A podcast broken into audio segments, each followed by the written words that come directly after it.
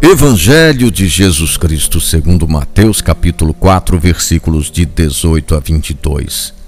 Caminhando à beira do mar da Galiléia, Jesus viu dois irmãos, Simão, chamado Pedro, e seu irmão André. Estavam jogando as redes no mar, pois eram pescadores.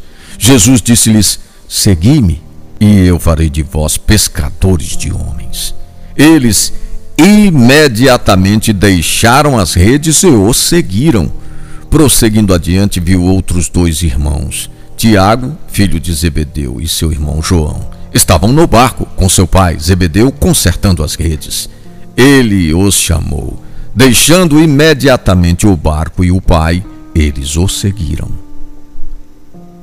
A pregação de Jesus começa na Galiléia, região distante do centro econômico, político e religioso de Israel.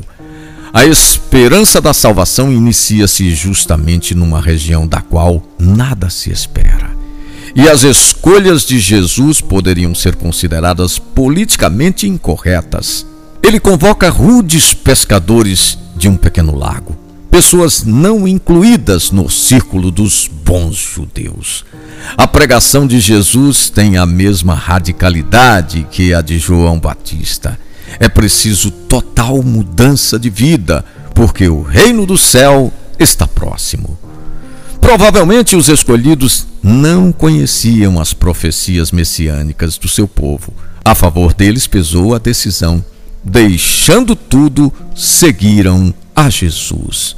Ainda sem compreender a dimensão do reino, escolheram seguir Jesus.